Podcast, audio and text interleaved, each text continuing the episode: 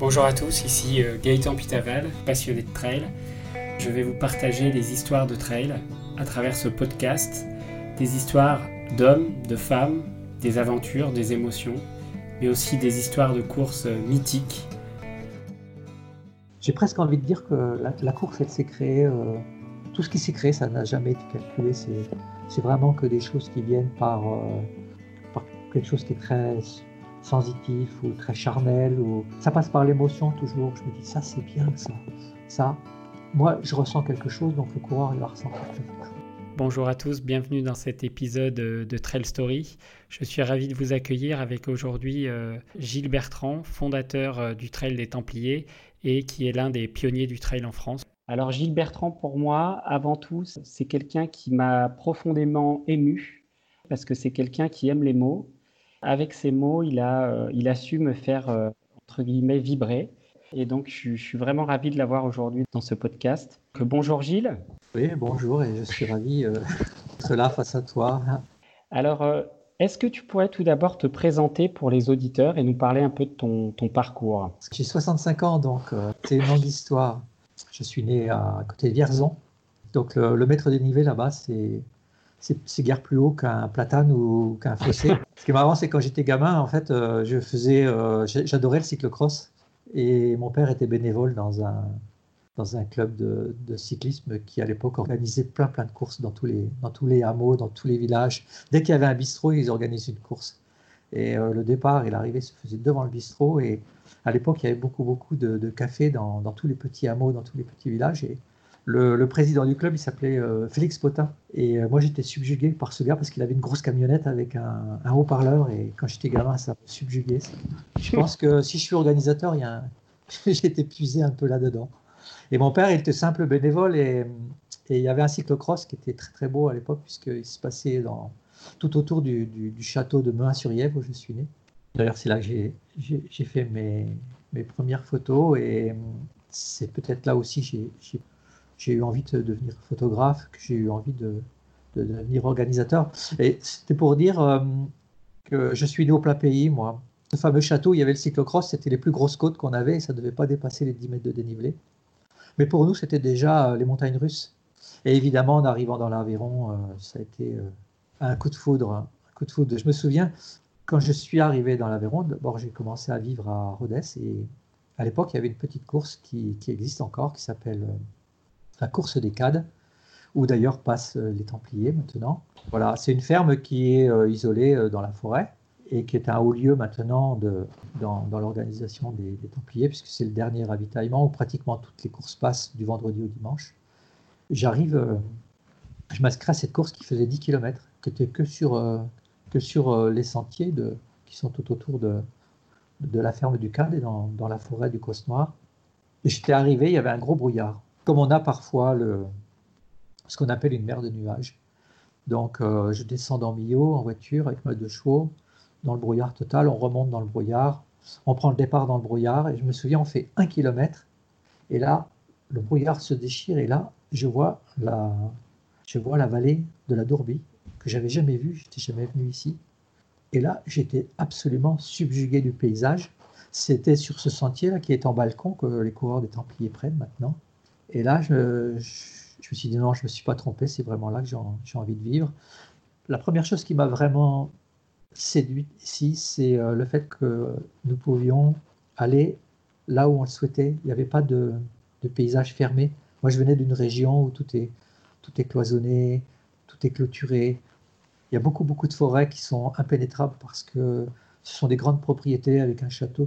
Et ici, moi, j'arrive, c'est l'Écosse et même les forêts sont complètement euh, libre d'accès. Et mhm. moi qui pratique déjà la, course à pied de, façon naturelle, c'est-à-dire euh, courir, courir, sur les chemins, de suite le VTT, enfin avec cet espace de liberté, je ne m'étais pas trompé, c'était vraiment là que j'avais envie de vivre. Et j'y suis depuis plus de 40 ans et je me sens plus mis à voix que Berrichon, puisque là où je suis né, euh, ce sont les Berrichons. Et aujourd'hui, je suis toujours journaliste, j'ai toujours ma carte de presse. J'ai une longue carrière de journaliste puisque j'ai débuté à, à 21 ans. J'ai fait mon premier grand reportage en Éthiopie. J'avais 21 ans. Ce n'était pas tout à fait le hasard, parce que c'était vraiment un métier que, je souhaitais faire. Et c'est devenu effectivement mon métier. Et j'ai fait une longue carrière en créant, en créant le magazine VO2, puis en créant le magazine Endurance, en faisant plusieurs, huit livres exactement. Puis à côté de cela, peut-être qu'on me connaît tout autant euh, comme organisateur des Templiers. En fait, moi j'ai commencé à organiser, j'avais, j'avais 23 ans. J'ai créé ma première course à 23 ans. Ça s'appelait le Petit Tour du Rouergue. Et je venais d'arriver dans, dans l'Aveyron, en fait. Ce qui est marrant, mais ça, je ne l'ai jamais expliqué, c'est que ma première idée de course, ça devait être un trail. Ça devait euh, se passer à, à, quelques kilomètres de Rodez, où j'habitais alors. Je venais d'arriver dans l'Aveyron, donc. J'allais m'entraîner dans une forêt qui s'appelle la forêt des Palanges, avec 200-300 euh, mètres de dénivelé. Et ça, c'est ma première idée de course. Et lorsque j'ai présenté mon projet, en fait, j'étais allé dans une réunion de coureurs qui s'appelait euh, le Spiridon Club de, de Rodez ou de l'Aveyron, je ne sais plus. Et je, sympathise avec un journaliste de la Dépêche qui s'appelait Jean-Pierre Reich, qui avait lui une petite expérience d'organisateur, puisqu'il organisait dans son village une, petite course. Euh. Donc je m'adresse à lui, je lui dis voilà, j'aimerais bien, à la fin de la réunion, j'aimerais bien organiser une course. Et dans les Palanges, ça devait être un trail, voilà. Mais euh, c'était un peu tôt quand même. Donc en fait, on s'est mis d'accord tous les deux sur un tout autre format. On a créé une, une épreuve en relais par équipe de 5 qui faisait 120 km et qui faisait, on va dire, un, un petit tour de, de l'Aveyron. Et ensuite, j'ai créé euh, une des toutes premières courses de VTT en France qui s'appelait la Rock'n'Bike. Et arrivé, les Templiers en, sont arrivés, les Templiers, en 95. Puis après, il y a toute une série d'épreuves que, que j'ai créées avec, euh, avec Odile, ma femme, parce qu'il faut surtout pas l'oublier, parce qu'on a tout créé ensemble, à la fois les magazines, euh, les organisations, on a un parcours qui est commun, euh, bras dessus, bras dessous, comme on dit. Et en termes d'organisation, les fleurons qu'on a mis en chantier, c'est la grande course euh, du viaduc de Millau, c'est la course record sur la course du Millau avec seulement 7 coureurs, mais c'est peut-être la course la plus compliquée que j'ai eu à faire. Euh, la piste des seigneurs, Trail en Aubrac, la, première, la première course sur neige en France pour fêter l'an 2000. Après, ça a donné naissance à des, à des épreuves de, de trail sur neige, des trails blancs. Et puis, euh, l'hivernal des Templiers. Voilà, si on peut résumer les choses comme ça. Et... Les origines américaines. Il me semble que tu as voyagé aux États-Unis. Et alors, est-ce que c'est tes voyages aux États-Unis qui t'ont donné envie de développer ce type de course euh, en France? C'est vraiment multifacteur. Ben, je suis passionné d'athlète. Hein, ça a été le fil conducteur de, toute ma carrière professionnelle. Ouais, je suis passionné par les, États-Unis. J'y suis allé beaucoup, beaucoup en reportage. J'ai peut-être passé trois ans de ma vie en reportage là-bas. Donc, tu t'imprègnes de, l'ultra running, des courses mhm. de fond. Moi, en 79, euh, début des années 80, je suis déjà abonné au magazine Ultra Running magazine euh, Ultra Running, c'est un magazine noir et blanc qu'on recevait par la poste. Je savais que je savais que j'allais vers ça, plus, euh, plus en tant que journaliste que pratiquant. j'ai fait un tout petit peu d'ultra, bon, les 100 bornes ici, mais j'ai fait le Grand Raid de la Réunion, mais c'est anecdotique. Moi, c'était plutôt euh, essayer de comprendre pourquoi on fait ça, puis l'attrait des paysages, bien entendu. Donc, je suis allé tout naturellement aux États-Unis dès qu'on a créé VO2 en, en 89.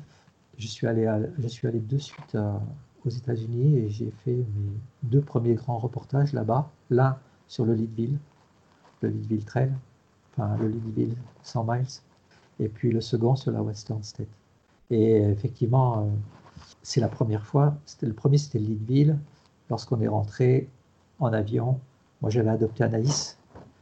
Euh, je me suis dit, euh, voilà, c'est ça que j'ai envie de faire et c'est ça euh, qui va me permettre d'aider l'orphelinat où est née Anaïs, ma fille, et le projet mais comme ça. Il y avait également aussi le fait que j'habitais au pied des Crosses, avec une histoire, et nous, nous avions les, cités templières, et ça a été une conjonction de tous ces facteurs. Là, on a le Larzac, on a les cités templières, on peut tracer un grand tour tout autour, et puis j'avais quand même cette expérience d'organisateur aussi. Hein. Mhm. Puis je, je, connais bien le, monde de l'organisation. Je, je, trempe déjà dans, dans les grands championnats. Dans, je, je, fais mes premiers jeux en tant que journaliste en 92, mon premier mondial à Tokyo en 91. Donc euh, je baigne dans l'organisation et, Bon, bien sûr, on ne va pas prétendre dès le début organiser les championnats du monde, mais tout au moins essayer d'aller piocher des, idées ici et là. On se dit, ah ouais, ça c'est bien, ça, ça me plaît, comment je peux l'adapter à mon organisation? Voilà. Donc c'est tout, tout cet univers qui a, a permis la naissance des Templiers en 1995. Donc en France, à cette époque, il y avait déjà euh, quelques courses et on appelait ça le raid. Il n'y avait pas encore le, mot trail, je crois, euh, à l'époque. Ouais, alors c'est vrai que je le dis souvent, moi j'ai pas inventé, euh, j'ai pas inventé la, la, course sur chemin. Le Grand Raid de la Réunion est né, né avant nous. les courses de montagne, pour certaines, elles ont presque 100 ans, comme le Canigou on avait déjà en France à cette époque un, réseau, un calendrier de courses de montagne qui était très riche. Alors les courses de montagne, c'est des épreuves plutôt courtes, plutôt courtes où on monte à, un sommet et puis on redescend, comme le Nid d'Aigle ou le Mont Égual, tout proche de nous à Valrogue. Donc euh, les épreuves sur sentier en pleine nature, ça existe, oui. Et le Grand Raid de la Réunion, d'ailleurs, fait donner naissance à certaines épreuves en métropole. Je crois qu'il y en a une dans les Pyrénées, euh, une dans les Alpes, et celle que je connais mieux, c'est le Grand Raid d'Antel Ventoux, parce que j'avais sympathisé avec l'organisateur. Et donc il y a, il y a déjà un, terreau qui est là, mais en, fait ça explose pas parce que il manque, un mot pour, euh, il manque un mot pour euh, bien identifier la discipline, et, puis il manque un, support presse pour véhiculer ce qui peut être bien à courir de cette façon. Donc, le, moi, j'ai le, magazine CVO2 et en 97 Endurance. Et le mot trail, euh, je, le prends tout, tout simplement euh, dans, dans ce que j'entends aux États-Unis.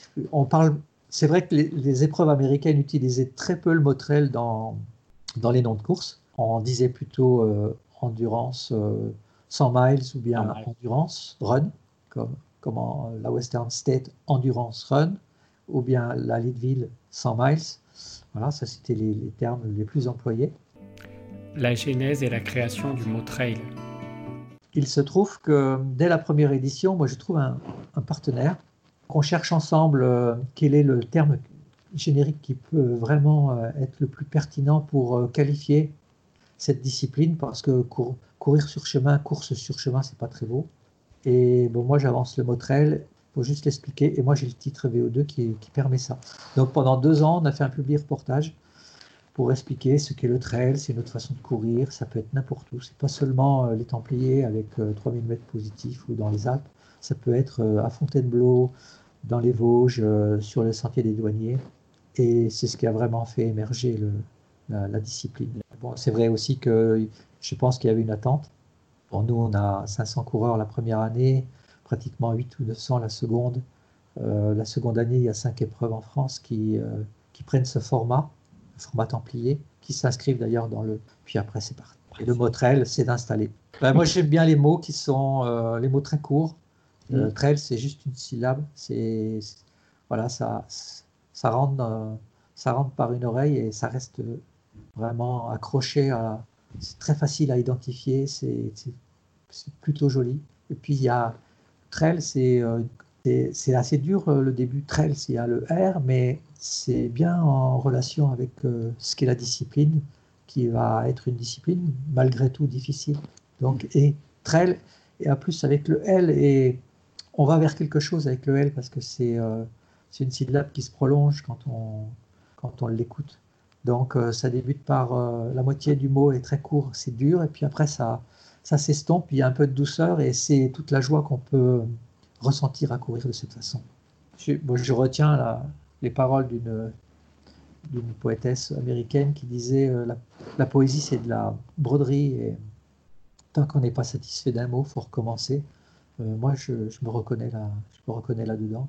C'est une phrase n'est jamais finie si on ne sent pas que la sonorité elle est bonne, si euh, les mots sont justes et faut tous les mots que j'utilise, je les écoute. Je cherche une forme de musicalité dans, l'écriture. Et le mot trail, je le trouve très musical. Et je pense que intimement et secrètement, ce mot euh, il a été puissant pour que la discipline se sûr. prenne cet envol. Bon, merci beaucoup. C'était euh, un passage vraiment que j'apprécie parce que ce mot trail, il est très important aujourd'hui et, et, moi, euh, je suis très content de t'en entendre parler comme ça. L'organisation des premiers Templiers. Euh, dans quel état d'esprit tu es et comment ça s'est passé globalement? Est-ce que tout a été, tout a été fluide ou tu as eu des, des difficultés à, à lancer cette première course? Des difficultés à lancer l'épreuve, euh, dans mon souvenir, non. Franchement, aucune. On est très bien accepté au village de Sainte-Eulalie. Moi, j'ai une équipe d'amis, de, coureurs euh, qui s'engagent à mes côtés. Le parcours est plutôt facile à, dessiner. Bon, c'est un parcours simple hein, qui, est loin d'être euh, celui d'aujourd'hui et qui aujourd'hui il est quand même assez technique. À l'époque, c'était quand même beaucoup plus roulant. Non, franchement, en amont, je ne me souviens pas avoir eu des difficultés.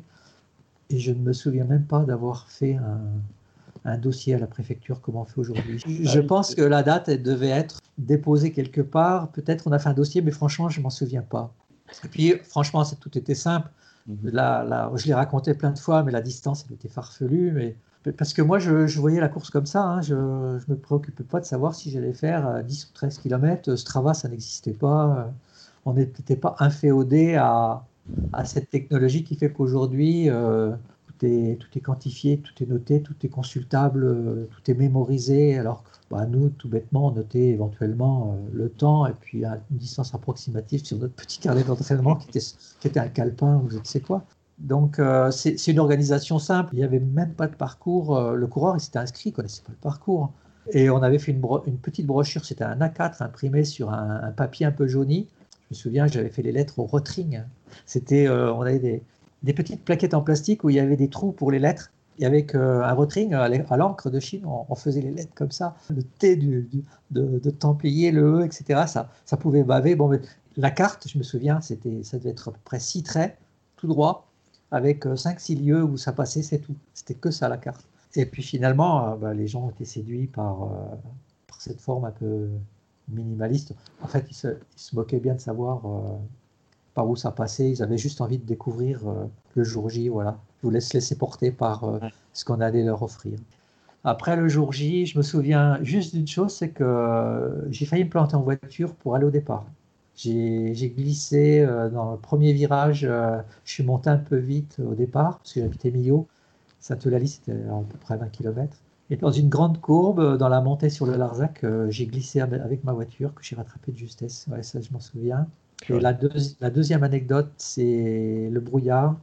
On a la, cette fameuse mer de nuages.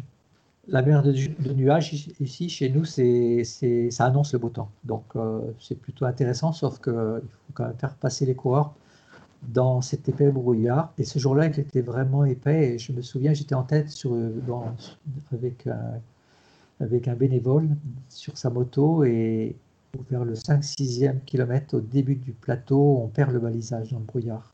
Et donc on tourne en rond, on tourne en rond et on se retourne et le premier, en fait, il était derrière nous, 10 mètres derrière. Et lui suivait le balisage, il le voyait. Et peut-être que moi, par, euh, par le stress, sans doute, euh, ouais, sans doute, le stress, euh, en fait, je voyais plus trop les choses. Et effectivement, lui, il avait les yeux sur la balise suivante. Et, et là, on a repris le chemin. Et là, franchement, une fraction de seconde, j'ai pensé que voilà, c'était fini. Ça s'écroulait. le rêve s'écroulait. Euh. Et après, la course, elle s'est déroulée. Déroulée euh, franchement, ce fut limpide, grand beau temps. Bon, les derniers ont un peu souffert. L'autre anecdote aussi de cette première édition, c'est, elle est assez succulente parce qu'aujourd'hui, on, on parle beaucoup de, l'esprit trail, c'est ce mot que j'aurais jamais dû inventer. Hein. En fait, les, coureurs se réfèrent beaucoup à ça aujourd'hui. Mais la première édition, c'était euh, beaucoup plus c'était beaucoup plus encadré que ce que c'est aujourd'hui. Aujourd'hui, c'est très encadré sur le plan médical, etc. On a beaucoup de surveillance, mais à l'époque, on avait autorisé le suiveur à vélo parce qu'en en fait, aux États-Unis, ils acceptaient l'épaisseur à, la moitié du parcours. Voilà. Et nous, en fait, euh, je t'ai dit quand même en termes de sécurité, je ne sais pas comment faire. L'épaisseur, non. J'avais passé vététiste. Il y a beaucoup de vététistes ici sur la, zone de Millau. Je dit, tiens, tiens, on va, on va autoriser le, suiveur à, à, vélo, comme ça, ça fera des binômes. Et en termes de sécurité, euh, si quelqu'un est mal, en vélo, on peut vite on peut vite alerter, intervenir, parce qu'évidemment, les réseaux de transmission, ben, non, il n'y avait rien. Bon, on avait du médical, mais c'était très très light. Je me souviens, ben, ça c'est pareil, c'est des choses que j'aime raconter parce que c'est aussi succulent. Moi j'avais deux médecins. J'en avais un, il a passé la journée à draguer la, la, la nounou de ma fille. Et l'autre, c'était un pédiatre, il était sur sa moto, c'était, il faisait tellement beau, c'était tellement joli, en fait, qu'il se baladait devant et il n'avait rien vu de la course. Ah, aujourd'hui, euh, j'ai plus de cheveux sur la tête, c'était hallucinant. Ça, ouais, ça, ça, a changé. Et alors, euh, là, tu parles de 25 ans, on arrive dans la 25e année de ce, ce, grand trail. Quelle est ta plus grande émotion sur ces 25 ans dans, ce, dans cette expérience et cette aventure templier? Euh, L'arrivée, bon, c'est pareil, c'est c'est quelque chose que j'ai souvent écrit. Euh, j'ai souvent commenté la photo. Euh, si on me demande une photo emblématique des Templiers, c'est souvent celle-ci que je ressors, c'est l'arrivée de Patrick Renard. Voilà, sa couronne, et on lui remet le, sac du berger, un sac en cuir qui est fabriqué ici. Donc, le sac, c'est où on va mettre son histoire. C'est où on met des choses très personnelles, on met, on met le couteau du berger, on met, le berger mettait éventuellement un livre euh, pour lire euh, lorsqu'il suit son troupeau, lorsqu'il se met sous un, arbre, un à l'ombre avec le troupeau autour de lui. Donc c'est un lieu de vie, le, sac du berger. C'est ça qu'on remet au coureur. Et ensuite, on lui remet comme trophée une fêtière de toile qui était faite par ici par euh, un petit artisan local. Et la fêtière de, toit, c'est ce qu'on met en haut de, certains toits pointus. Et cette fêtière, elle était symbolique puisqu'elle était surmontée d'une colombe. Et donc, euh, pour nous, la colombe, c'est voilà, une forme de liberté et de paix aussi. Mais ce jour-là, c'est une forme de liberté. Et Patrick Renard, c'est le témoin de cette liberté. C'est quelqu'un qui s'évade de suite, il part de suite et il fait une longue chevauchée et nous offre ce moment de, joie, de, de, grande émotion. Moi, prends ça à 300%. Et, ça, reste, le grand moment de, l'histoire des Templiers. Après, ça, ça sera qu'une longue, longue succession de, petits et grands plaisirs. C'est aujourd'hui, on a des courses courtes aujourd'hui qui également apportent euh, beaucoup de, de, bonheur parce que ce sont des courses où on a un public euh, de monsieur et de madame tout le monde. Ce sont euh, des gens qui euh, prennent ça euh, avec plaisir.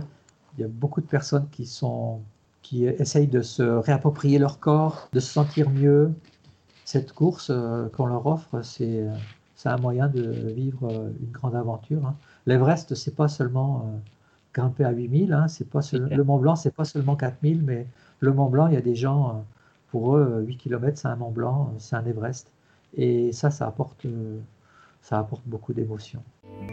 Le mot de Gilles avant le départ du Grand Trail des Templiers. Cette année, je me suis soumis au temps. J'ai soufflé contre le vent.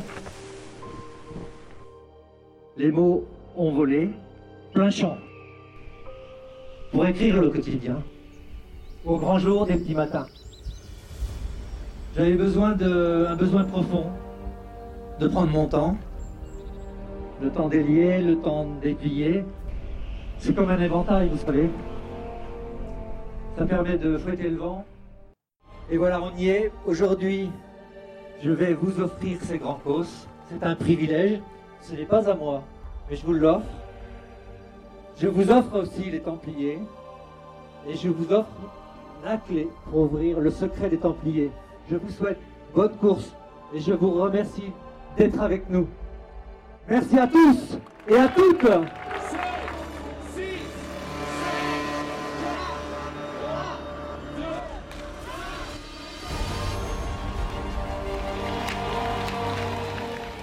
Je voulais parler d'un point avec toi. Personnellement, moi, j'ai un souvenir marquant parce que je suis venu euh, plusieurs fois au Templier pour faire soit le marathon des courses, soit d'autres courses. Mais j'ai un souvenir qui m'a marqué, c'est le, le, départ du Grand Trail des Templiers en 2018. Et alors, il y a deux choses qui sont marquantes pour moi, c'est ton discours au départ et la musique. Et alors, moi, la question qui me vient à l'esprit, c'est où est-ce que tu vas chercher ces mots-là pour, euh, pour le départ? Euh, je, vais, je vais raconter l'histoire de, de, ce petit discours. Donc l'année, précise, euh, je ne vais, vais pas la donner parce que je ne m'en souviens plus si c'est 98 ou 99. Donc dans, dans, mon, dans mon entourage, euh, c'était la, compagne d'un, d'un bénévole avec qui euh, j'ai beaucoup couru, j'ai fait beaucoup de courses d'orientation euh, en leur compagnie. Ils partent au Népal et euh, sa compagne décède du mal de l'altitude. Donc ça arrive quelques semaines avant les Templiers. Et en parallèle de ça, je reçois un courrier d'un coureur qui a déjà couru 3-4 éditions et qui a perdu également un être cher et qui me demande de dire un petit mot au moment du départ des Templiers. Donc euh, j'ai réuni ces deux histoires euh, qui me touchent et je fais mon premier petit billet comme ça. Et ça il se passe un moment d'émotion qui est terrible. Euh, il y a un silence de cathédrale et ensuite j'ai recommencé chaque année avec plus ou moins de bonheur parce que souvent j'écrivais ce petit billet un, quart d'heure avant le départ. Je me mettais une pression phénoménale les Templiers, pour moi, c'est une histoire personnelle, mais c'est une grande histoire et c'est une histoire que chacun doit se construire. Et construire une histoire par des mots, ça me semble la, chose la plus évidente. Donc moi, je donne, euh, voilà, j'ouvre, euh, j'écris, on va dire, j'écris la première page. Voilà, j'y mets de ma sensibilité, évidemment. Donc des fois, je m'accroche au territoire, des fois, je m'accroche au vent qui hurle euh, et qui dit des choses, des fois, je m'accroche à, un arbre euh, qui est là depuis 100 ans euh, et qui me parle et qui me dit des choses. Ouais, je m'accroche à des choses comme ça. Des fois, c'est c'est des rencontres que je fais et je m'accroche aussi à ça. J'écris la première page et puis après, le reste, c'est au coureur de. J'espère que je les plonge dans une forme de sensibilité. Puis après, j'invite les coureurs à écrire leur propre histoire. C'est magique, Templier. Le départ, euh, on ne peut pas le, on peut pas l'exprimer quoi. On a les frissons partout, on sait, ce que, je sais pas, il y, a, une âme. La musique, le discours de Gilles, euh, tout, ce silence, euh, les, frontales qu'on allume. Euh, voilà, il y a un truc particulier qui fait que même avant de partir, euh, voilà, on a, les poils qui se dressent sur les, sur les bras. Et, euh, je regardais un peu les coureurs, il y en avait qui avaient un peu les larmes aux yeux. Et c'est compliqué de l'expliquer, je pense que il faut le vivre en fait hein, pour euh, voir ce que c'est. Mais voilà, les, quelques minutes avant le, compte à rebours, c'est un truc qui reste en fait. Et je crois que tous les coureurs, ils viennent aussi chercher ça. En tout cas, en tout cas, ça marche parce que j'avoue que après plusieurs euh, dizaines de courses, s'il y a bien un départ dont je me rappelle au-dessus de tout, c'est euh, le Grand Trail des Templiers 2018 avec ces mots sur euh, je vous offre, je vous offre les causes. Et ça, ça m'a marqué. J'avoue que c'était un grand, grand moment d'émotion personnelle et partagé aussi par tous les, les coureurs qui étaient autour de moi, notamment des collègues. C'est magique. Bon, bah écoute, Gilles, je te remercie grandement ah, pour cet entretien. C'est moi, ouais. Je suis heureux euh, de, raconter tout ça. Voilà, nous arrivons au terme de cet épisode. J'espère que vous avez apprécié euh, l'histoire de Gilles Bertrand et des origines du trail en France. Dans le prochain épisode de Trail Story, je vous propose un portrait exceptionnel d'Isabelle Josso, une passionnée de trail, ancienne membre de l'équipe de France et une amie avant tout qui saura nous parler avec simplicité de son parcours et de sa passion euh, du trail. Merci à tous, bonne aventure trail à vous et à bientôt. Nous terminons avec une musique choisie par Gilles Bertrand, L'amoureux des mots, avec une chanson de Dominique A, La poésie.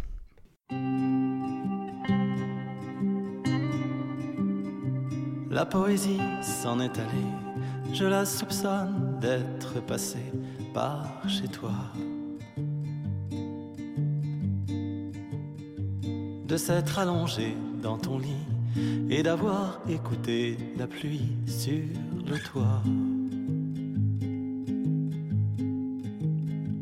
Elle avait si peu à confier, pas du genre à trop s'épancher, quelques mots. Qu'elle a laissé sur ton bureau, quelques ratures au stylo, puis elle s'en est. s'en est.